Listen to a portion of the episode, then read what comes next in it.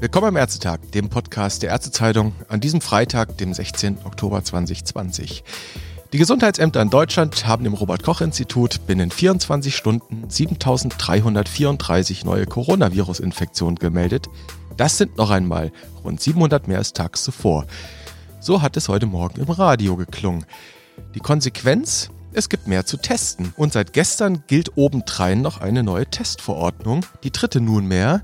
Die Testanlässe sind noch einmal ausgeweitet worden. Wie alt das zu bewältigen ist und auch über den Sinn und Unsinn des einen oder des anderen Vorstoßes in Sachen Corona-Testung können wir heute mit einem Vertreter der Test-Avantgarde, wenn man so will, reden, dem Labormediziner Michael Müller aus Berlin. Er ist erster Vorsitzender vom ALM e.V., der über 200 Labore und knapp 1000 Laborärzte in der Republik vertritt. Ich grüße Sie, Herr Müller. Guten Morgen, lieber Herr Nüssler.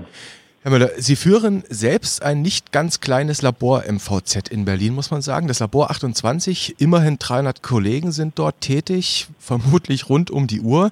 Äh, vielleicht zum Anfang, wie wäre es mit so einem kurzen, knappen, kursorischen Erlebnisbericht aus Ihrem Alltag im Moment? Wie sieht der Blick auf die Überstundenzettel aus?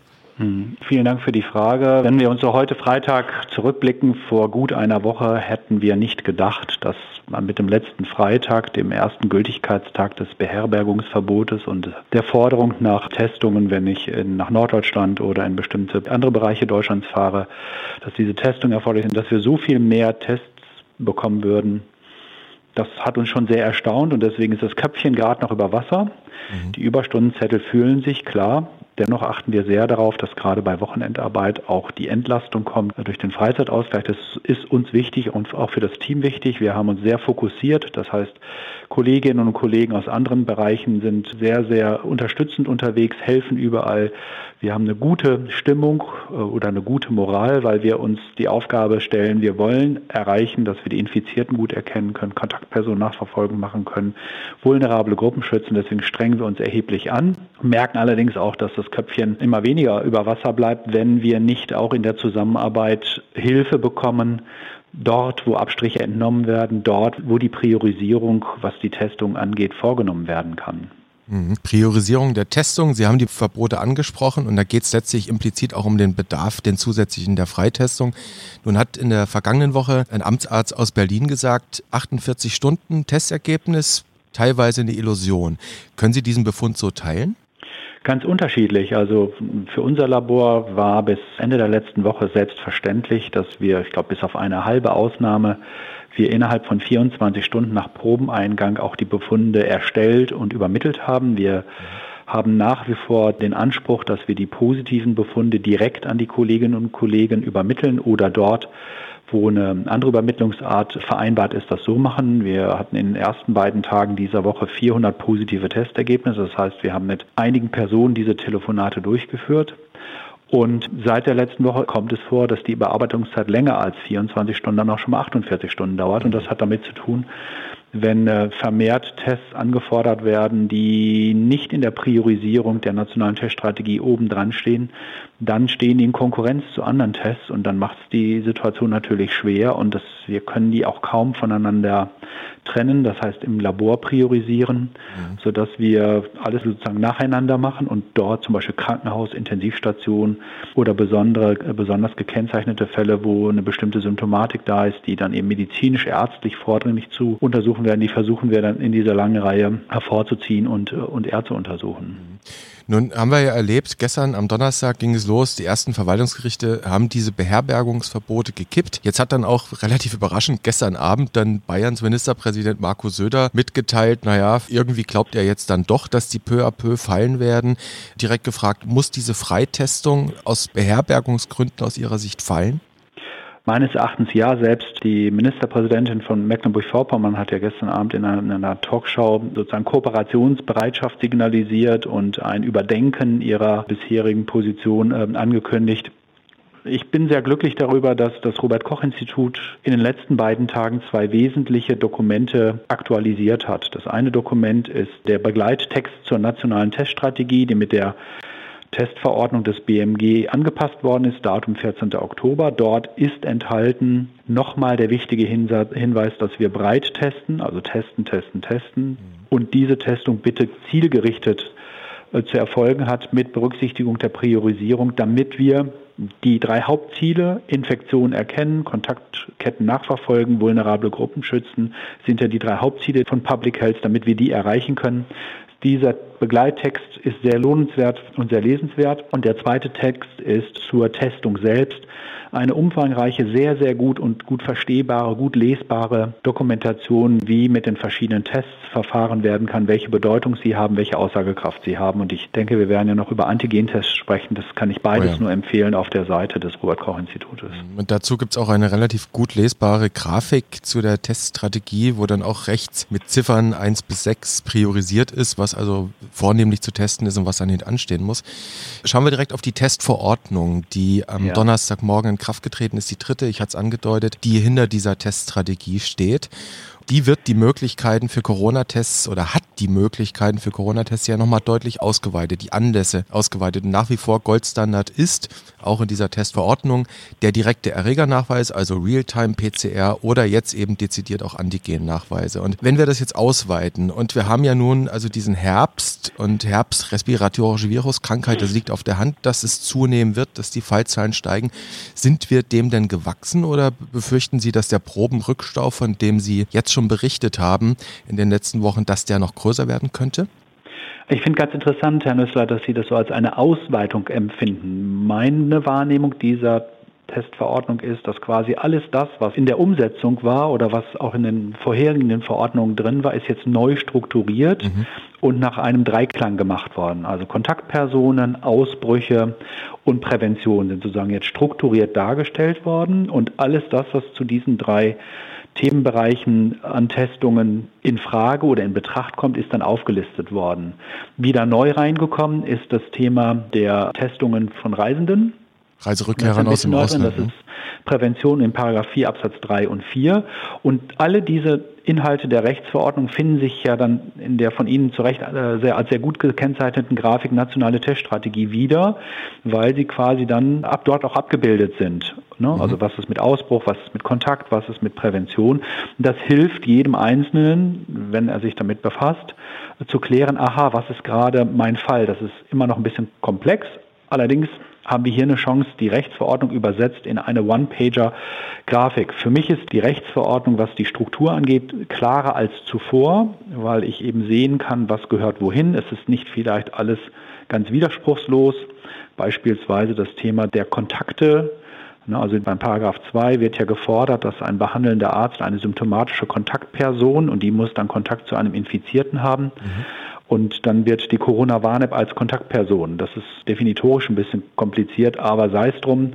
Die Intention ist ja richtig zu sagen, das kann Kontakt sein, also fällt er mit unter diese Gruppe. Mhm. Und in der Tat, es ist so, wenn alles gleichzeitig passiert und wieder alles gleichzeitig getestet wird, ohne Priorisierung, dann kann bei der sehr dynamischen Infektionsentwicklung, regional übrigens auch ganz unterschiedlich, die Kapazität der Labore, wenn sie die PCR machen, zu sehr ausgeschöpft sein. Das heißt, eine Überlastung stattfinden. Und deswegen ist, glaube ich, auch wichtig, dass wir da hinkommen, regional, ob das dann in Großstädten die Stadt ist oder in ländlichen Gebieten Bezirke, dass wir eine gute Koordination haben, was das Testen angeht, zwischen den Haus- und Fachärzten, dem öffentlichen Gesundheitsdienst und den Laboren, ob dafür Testkoordinatoren oder Testkoordinationen stattfinden, die mancherorts ohnehin schon auf dem Weg sind. Mhm. Das mag die regionale Struktur besser sehen, aber ich glaube, es ist wichtig, dass wir das übersetzen in eine Zusammenarbeit der Verantwortlichen und Beteiligten in den Strukturen. Denn uns ist ja allen bewusst, dass nur der Zusammenhalt in der gemeinsamen Verantwortung für diese Pandemie uns hilft, mit aller Anstrengung gut durch den Herbst und durch den Winter zu kommen. Und mhm. was wir jetzt gerade erleben, war ja nicht ganz unerwartet. Alle waren gespannt auf den Herbst, auf den beginnenden Herbst und haben vorhergesagt, richtigerweise, dass die Infektionszahlen ansteigen. Jetzt steigen sie in der Tat an, und zwar auch sehr dynamisch, sehr exponentiell. Und jetzt ist rasches, konzentriertes, fokussiertes Handeln auch wichtig. Mhm. Unter anderem, dass wir beim Testen darauf achten, die Ressourcen so einzusetzen und so zu schonen, dass wir die vordringlichen Aufgaben wirklich gut erledigen können. Finde ich eine sehr interessante Einschätzung. Gerade das, was Sie sagen, dass auf einmal da mehr Struktur drin ist, dass sie, mhm. es eine klarere Struktur für Sie ist. Aber was ich auch heraushöre, dass mit steigenden Fallzahlen Sie schon von der Priorisierung ausgehen. Vielleicht noch ja, mehr als jetzt schon. Ja, das ist sozusagen etwas, was wir seit dem Sommer, diese nationale Teststrategie in der Version 1 gab es, glaube ich, im Juli ungefähr oder so. Oder ja.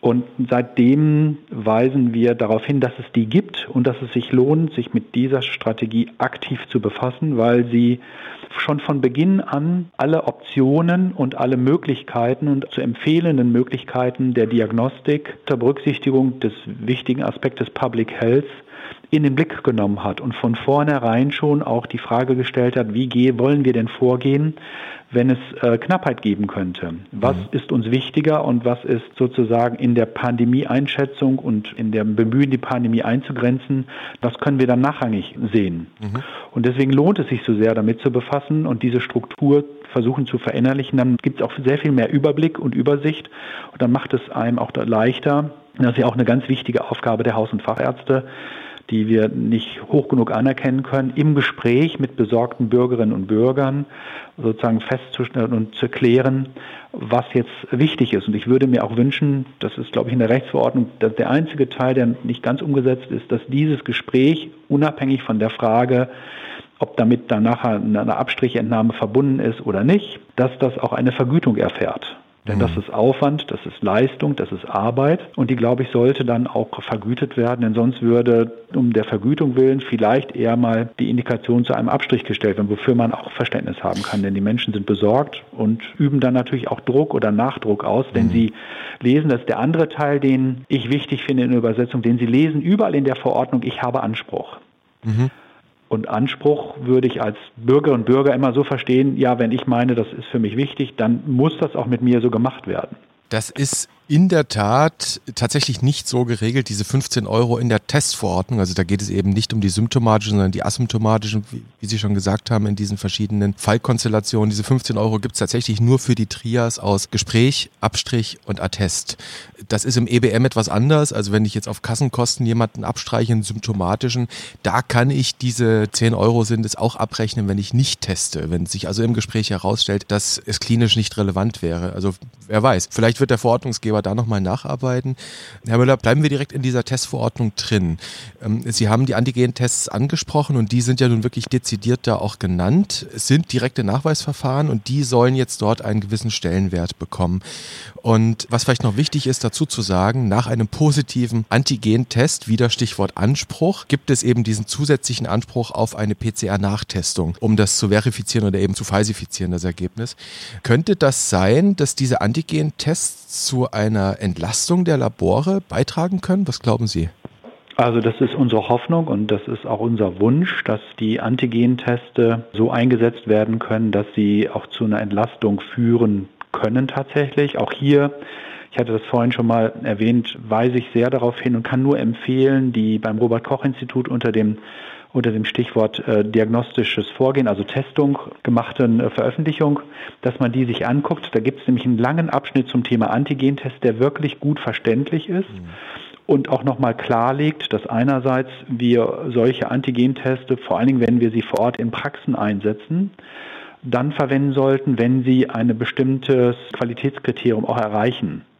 Und das Qualitätskriterium ist ganz gut empfohlen, einerseits über eine Veröffentlichung der Weltgesundheitsorganisation, dann auch über die Einschätzung, die das Robert Koch Institut in Zusammenarbeit mit dem Paul-Ehrlich-Institut meint. Und dann ist ganz wichtig, dass jetzt im Rahmen einer vergleichenden Bewertung alle die Tests, die in Frage kommen, nochmal vergleichend untersucht werden, um zu gucken, um zu sehen, ob die vom Hersteller angegebenen Leistungsdaten im Zusammenhang mit der Zulassung sich auch im Rahmen einer solchen vergleichenden unabhängigen Bewertung wiederfinden. Das ist für die Ärzte und Ärzte ganz wichtig, dass sie sich darauf verlassen können, dass ein Antigentest, den sie gekauft haben, den sie dann einsetzen, dass der auch zuverlässig ist. Und jetzt kommt man zum Inhalt.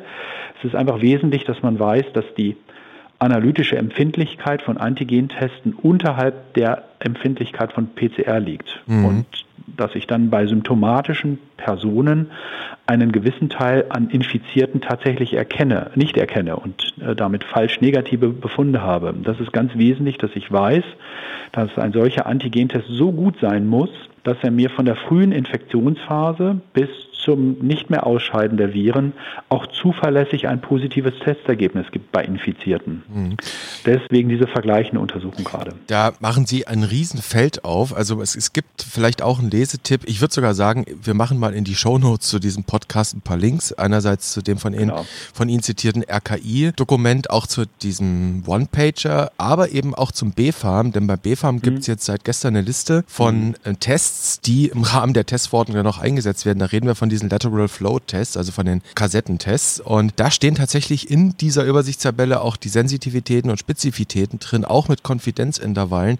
Und das sind Herstellerangaben, muss man dazu sagen, im Moment, die jetzt eben, wie Sie sagen, evaluiert oder nochmal nachgeprüft werden sollen. Interessant ist, dass es da durchaus Tests gibt, die haben eine Spezifität von 100 angegeben, aber wenn man dann in Konfidenzintervall reinschaut, dann geht der sehr weit nach unten teilweise. Also das ist ein interessantes Fragezeichen. Sie haben jetzt schon verschiedene Themen angesprochen, falsch positive, falsch negative. Sie sagen natürlich, wenn ein symptomatischer vor mir sitzt, dann ist die Vortestwahrscheinlichkeit höher. Das heißt, ich habe eher ein Problem mit falsch negativen. Wenn ich jetzt aber ein Screening mache bei asymptomatischen, bei Leuten, die nicht aus dem Cluster kommen, dann habe ich im Zweifelsfall sehr viel mehr falsch positive als richtig positive. Vielleicht können Sie noch so, so einen ja, ganz kollegialen Tipp mitgeben. Was muss ich denn klinisch jetzt berücksichtigen? An was muss ich denken, wenn ich diese Kassettentests einsetze? Es gibt drei Aspekte. Ich sollte zunächst einmal mich erkundigen. B-Farm-Liste ist eins. Ich kann auch nachfragen, entweder Referenzlabor, verschiedene Stellen nachfragen, wie dieser Test, den ich mir vielleicht kaufen möchte, einzuschätzen ist. Ich sollte ein bisschen skeptisch sein vor deutlichen Hochglanzwerbungen. Und dann sollte ich einen Test nehmen, den ich auch einfach anwenden kann oder den meine Mitarbeiterinnen und Mitarbeiter einfach anwenden kann. Dabei ist zu berücksichtigen, das ist auch wirklich ein zentraler Punkt, dass es sich hier um eine ungezielte diagnostische Tätigkeit handelt, mhm. also ein Abstrich an, bei einer fremden Person, die potenziell infektiös sein kann, abnehmen und dann weiterverarbeiten. Und für diesen Schritt gibt es Vorgaben des Bundesarbeitsausschusses und des Bundesamtes für Arbeit und Soziales. Und da gibt es Empfehlungen für den Umgang mit solchen Point-of-Care-Tests, also Schutzausrüstung, ganz wichtig. Mhm damit hier nicht durch unbeabsichtigte Aerosolbildung eine Gefährdung des Fachpersonals ist, die dann den Test durchführen. Fachpersonal einsetzen, ganz wichtig. Nicht, mhm.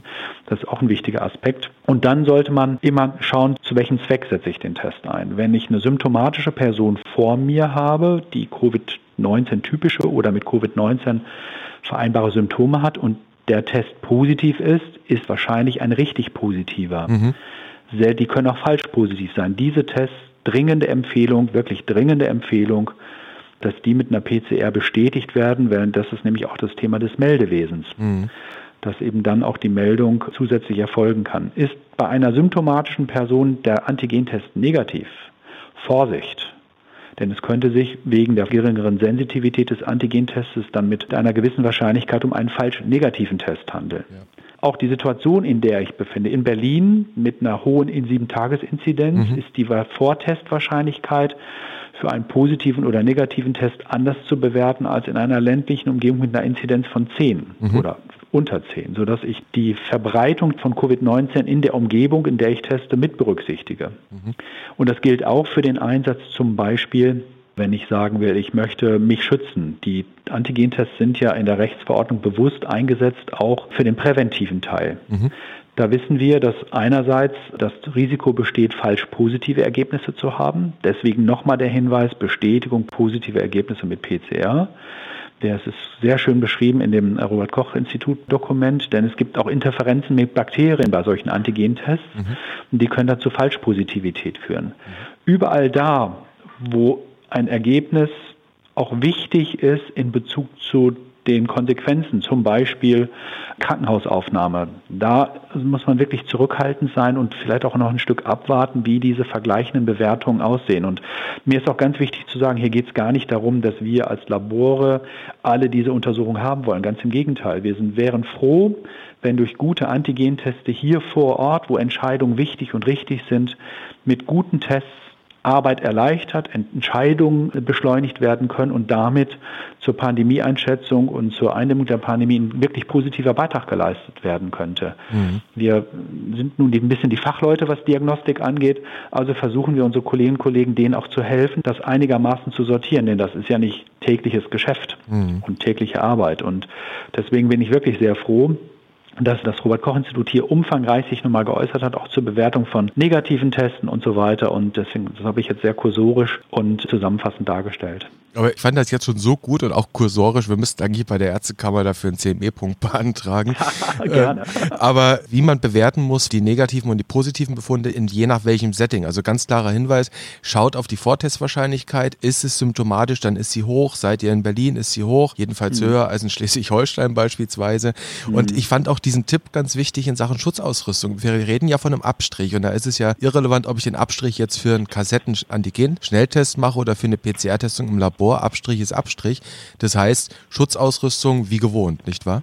Genau, ganz wichtig sind auch die Vorgaben und das Dokument, das sollte man vielleicht auch verlinken, zwei Seiten auch sehr gut erklärt und das hilft natürlich auch jedem, der sich Gedanken macht, diesen Test in seiner Praxisorganisation mit zu integrieren. Das ist ja ein Ziel der Rechtsverordnung die Verfügbarkeit von Antigentests zu verbessern, den Einsatz dieser Antigentests in den Fragen vor allen Dingen Prävention mit äh, zu befördern. Und hier hat man dann auch eine gute Empfehlung, was die Umsetzung angeht. Und wie gesagt, Skepsis ein bisschen haben und den Einzelfall als Einzelfall bewerten und immer mhm. schauen, ist das Ergebnis, was ich hier ermittle, in Bezug zur Situation auch plausibel oder nicht. Das mhm. ist ja eine Grundlage ärztlicher mhm. Gesamtverantwortung zu sagen, das, was ich hier messe, passt das mit dem, was ich erwarte und was das Bild des vor mir sitzenden Menschen, passt das zusammen. Mhm. Und wenn es irgendwie nicht zusammenpasst, reflexartig nochmal daran denken und diese Spezifitätsfrage, also die, die negativen Befunde bei niedriger Prävalenz,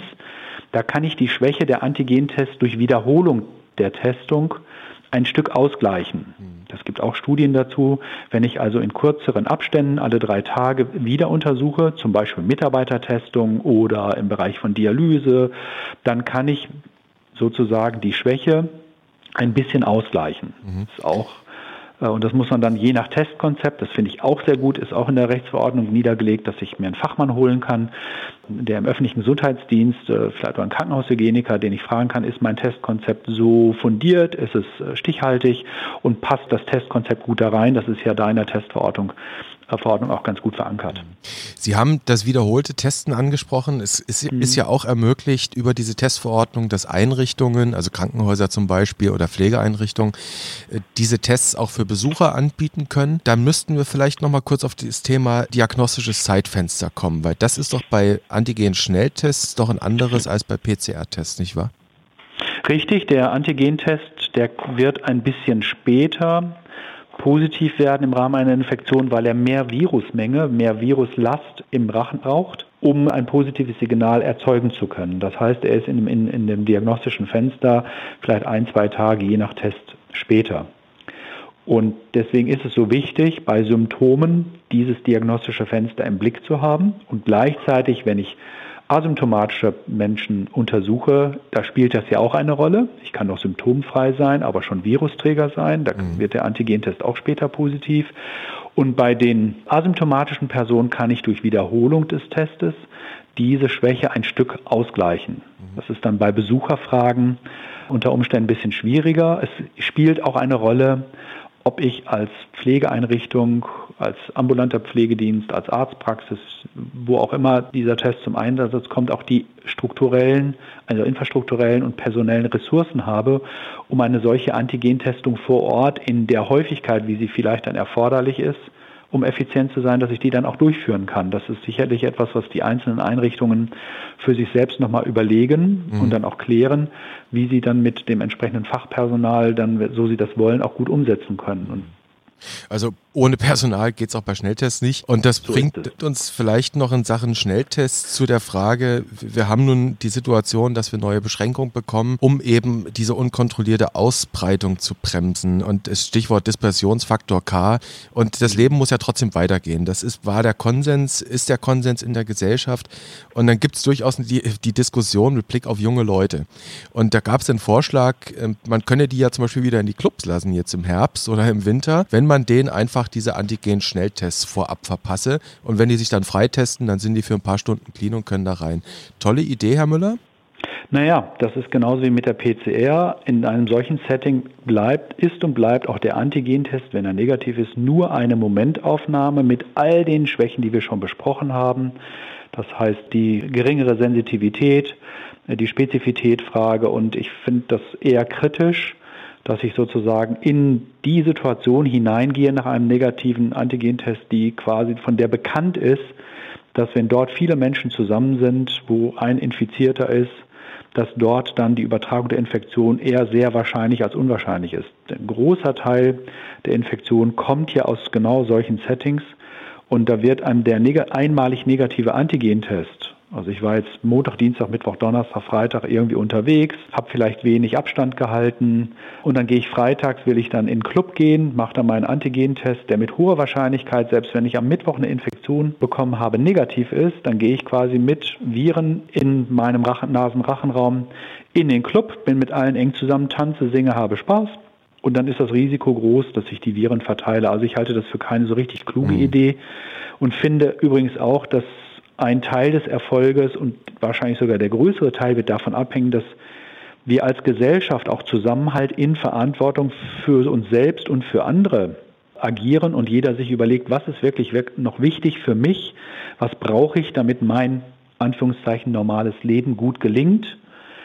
Ich bin nicht sicher, ob Club so existenziell dazugehört. Ich bin schon sicher, dass Gemeinschaft dazugehört, andere Menschen sehen. Ich bin sicher, dass dazugehört, auch gemeinsam essen zu gehen und interessanterweise sind ja diese Bereiche, wo gemeinschaftliches Leben gut möglich ist, Restaurant, nicht so sehr die äh, Infektionsquellen, sondern sind immer da, wo ungerichtet Abstand nicht eingehalten werden kann, mhm. wo keine äh, Schutzmaßnahmen sind und wo halt eben durch eine Aerosolbildung die Übertragung erleichtert ist. Und wenn wir versuchen, auf das zu verzichten, es bleibt noch so viel übrig, was ich tun kann. Mhm. Und das Tragen des Mund-Nasenschutzes ist dann finde ich mittlerweile keine Einschränkung mehr. Und das ermöglicht, ermöglicht nochmal ein bisschen Sicherheit. Deswegen, ich finde es keine gute Idee und würde auch nicht denken, dass das äh, verfolgt werden sollte. Dazu mal unangemessene Rudelbildung schon ganz intuitiv hier eigentlich dem Abstand halten Konzept widerspricht, ne? Ja, klar.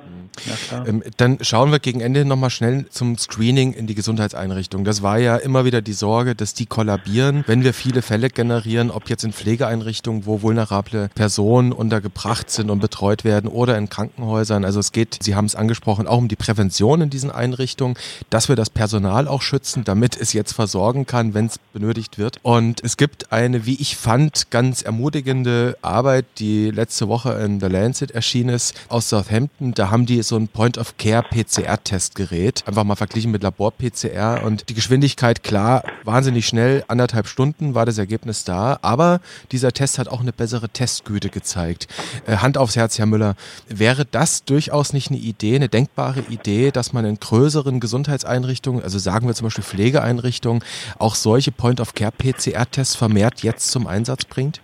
Findet statt. Also es gibt Einrichtungen, die solche Point-of-Care-Systeme einsetzen. Auch da gilt ungezielte diagnostische Tätigkeit, Schutzmaßnahmen, Schutzklasse 2 beim Überführen des Abstriches in die Kassette. Es gibt verschiedene Gesundheitseinrichtungen, die solche Vor-Ort-PCR-Systeme einsetzen und sie sprechen das völlig zu Recht an. Da gilt es auch die PCR-Systeme zu nehmen, die im Rahmen von Ringversuchen erfolgreich abgeschnitten haben. Und da gibt es einige. Wir mhm. setzen beispielsweise auch solche Vor-Ort-Testsysteme hier im Labor ein, wenn im Rahmen der Gesamttestung am Tag eine Probe kommt, die tatsächlich so eine hohe Dringlichkeit hat, dass sie neben allen wir nennen es gerne mal Fastlane, in so einem Point-of-Care-Gerät untersuchen. Das wenden wir selbst an, weil es dann tatsächlich schneller und einfacher geht. Es gibt Systeme, mit denen kann ich nur eine Probe untersuchen. Es gibt Systeme, da kann ich mehrere untersuchen. Und insofern können die eine Rolle spielen, wenn, und das ist ja immer die, auch ein wichtiger Punkt, in dem Setting, wo sie dann eingesetzt werden, sie für die Entscheidungsfindung, für die rasche Entscheidungsfindung vor Ort auch wichtig und notwendig sind. Die sind ja auch nicht so ganz preiswert und insofern ist dann so Kosten- und so Nutzenverhältnis. Ich bin ein Befürworter so einer Situation, wenn sie in das Hygienekonzept und Testkonzept hineinpasst, gern. Und ich kenne eine ganze Reihe von Einrichtungen, die sich da bereits auf den Weg gemacht haben. Letzter Punkt dabei ist immer auch die Verfügbarkeit und die Skalierbarkeit. Wenn ich also die Situation habe, wie viele Tests könnten denn theoretisch anfallen, die diesem Kriterium, es muss jetzt schnell gehen, unterliegen? Und die Skalierbarkeit, also die Menge an Tests pro Tag, ist bei solchen Vor-Ort-Testgeräten deutlich stärker limitiert als bei den Laborverfahren. Und ich glaube, die Kombination aus dem, was wir jetzt alles besprochen haben, nämlich die Referenzmethode im Labor, die PCR, die skaliert ist schon bereits in größeren Mengen zur Verfügung steht. Davor die Point-of-Care-PCR für besondere Fragen in besonderen Gesundheitseinrichtungen, wo ich die schlechtere Sensitivität des Antigentests nicht akzeptieren kann. Und darüber hinaus der Antigentest, der für die Fragestellung wichtig ist, wo ich mit dieser etwas niedrigeren Sensitivität noch immer gut zurechtkomme und gleichzeitig bei negativen äh, Testausfall auch einen Wert habe. Und der Dreiklang dieser drei Testsysteme gut eingesetzt und wieder nationale Teststrategie als Referenz und Orientierungspunkt, das wird uns sicherlich voranbringen, denn wir werden ja auch noch mit Influenza und anderen Erkältungsviren und Erregern zu tun haben. Die sind nicht weg, Sie sagen es. Herr Müller, Sie sind ein vielgefragter Mann. Der Freitag liegt noch vor Ihnen zu weiten Teilen. Sie haben sicherlich noch sehr viel anderes zu tun. Eine Frage habe ich aber noch, ganz wichtig zum Ende hin. Gesundheitsminister Spahn plant ein drittes Bevölkerungsschutzgesetz und unter anderem ist da im Moment jedenfalls in der Formulierungshilfe vorgesehen, dass für Point-of-Care-Tests der Arztvorbehalt im Paragraph 24 des Infektionsschutzgesetzes gekippt werden soll. Ist das aus Ihrer Sicht eine gute Idee, um Entlastung zu schaffen, auch auf ärztlicher Seite? Wir haben jetzt ja die ganze Zeit darüber gesprochen, wie wichtig das ist, eine ärztliche Gesamtverantwortung zu haben. Und ich möchte den Tierärzten überhaupt nicht zu nahe treten, aber die humanmedizinische Gesamtverantwortung, die lässt sich mit dem Wissen um die humane Infektionserkrankung leichter tragen. Meines Erachtens ist diese Aufhebung gar nicht notwendig, denn schon heute können und werden auch nicht humanmedizinische Laboratorien in der Gesamtverantwortung eines Humanmediziners beauftragt. Sie können beauftragt werden und sie werden auch beauftragt, Land auf Land ab. An verschiedenen Stellen ist das bereits der Fall. Und man könnte mal prüfen, wie groß die Leistungsfähigkeit dieser bereits beauftragten Labore ist und wie gut diese Konzepte sich tragen. Also ich weiß von verschiedenen äh, Seiten das und meines Erachtens könnte man dann prüfen, ob das, wenn es denn den Bedarf gibt dazu, intensiviert wird. Denn neben der Frage Arztvorbehalt gibt es ja auch das gesamte Thema Datenmanagement, Logistik, äh, Meldewesen. Ich möchte jetzt nicht nochmal erinnern an das Gesamte, was sich da an Autobahnen abgespielt hat.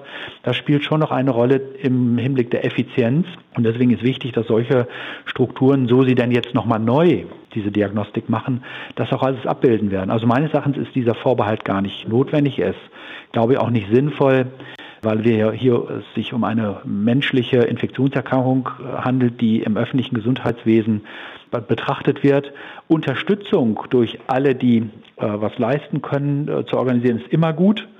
Letzter Punkt dazu, es stellt sich die Frage, wo wir in den Laboren, die jetzt unterwegs sind, 180 Labore in Deutschland, die Testkapazitäten seit März um den Faktor 15 gesteigert haben, also von 100.000 auf jetzt ungefähr 1,5 Millionen, wo bitte noch weitere Kapazitäten von weiteren äh, Leistungserbringern herkommen sollen, wenn diese Leistungserbringer noch weitere Quellen auftun können, die wir noch nicht äh, aufgetan haben, wäre das für mich eine große Überraschung. Das heißt, wir sollten auch aufpassen, dass wir nicht sozusagen das, was verfügbar ist, dann in der Fläche noch stärker verteilen, weil dann hat es auch was mit guter Ausnutzung der Ressourcen zu tun und das ist dann auch ein Effizienzkriterium. Deswegen, ich anerkenne das Bemühen, so viel zu mobilisieren, wie es zu mobilisieren geht. Das ist, steckt ja vielleicht hinter der Idee. Ich glaube, dass mit den vorhandenen Lösungen, die schon da sind, vieles erreicht ist. Das gilt es vielleicht nochmal zu überprüfen, zu optimieren, anzupassen. Dann sind wir, glaube ich, beim gleichen Ergebnis. Das klingt nach einem zuversichtlichen Michael Müller mit Blick auf die Zeit, die vor uns steht. Ich fand das ein interessantes Gespräch. Vielleicht versuche ich doch mal bei der Kammer noch einen CME-Punkt dafür zu bekommen. Ich bedanke mich für die Zeit an diesem Freitagvormittag, die Sie sich genommen haben. Und ich wünsche Ihnen alles Gute und würde mich freuen, wenn wir uns mal wieder hören. Sehr gerne, Herr Nösler. Für Sie auch ein alles Gute. Bleiben Sie gesund. Sie auch. Adieu.